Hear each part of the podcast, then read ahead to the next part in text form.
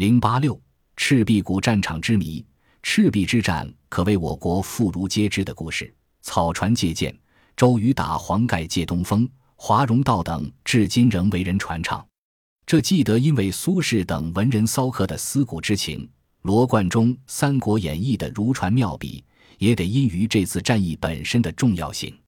公元二百零八年，统一了北方的曹操率八十万大军，实际上只有二十多万，大举南下，要把盘踞江东的孙权和驻守在樊城的刘备彻底消灭。孙刘两家协力应战，以周瑜、诸葛亮为军事指挥。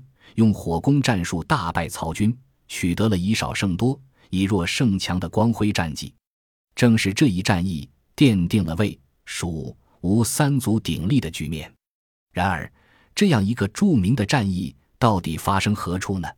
这是人们非常关心的问题，也是人们争论不休的谜团。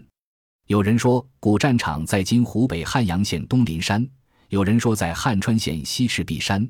有人说在黄冈县西北的赤壁壁樊，也有的说在蒲溪县西北赤壁山，或者说在武昌县西南赤樊山。此外还有嘉鱼县之说。黄冈说一度曾占上风，唐代诗人杜牧曾在此写下“折朝沾沙铁未销，自将磨洗刃前朝。东风不与周郎便，铜雀春深锁二乔。”宋代大文学家苏轼也曾在此赋词。大洪东去，浪淘尽，千古风流人物。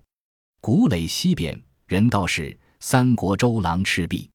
不过，从众多的地上、地下遗址和遗物来看，蒲圻西北赤壁与北岸雨林相对，地形与史籍所赐相符。山北四公里有东吴军事重镇路口，东吴大将周瑜、鲁肃、吕蒙等先后驻重兵于此。路口附近有蜀山。蜀湖是刘备大军的驻地，除各种可供凭吊的遗址遗物外，考古工作者在这里出土了大量东汉末年的兵器，如戈、矛、剑、戟、城、斧、刀、剑等。凡此种种，均证明蒲圻赤壁可能是三国古战场赤壁所在地。本集播放完毕，感谢您的收听，喜欢请订阅加关注。主页有更多精彩内容。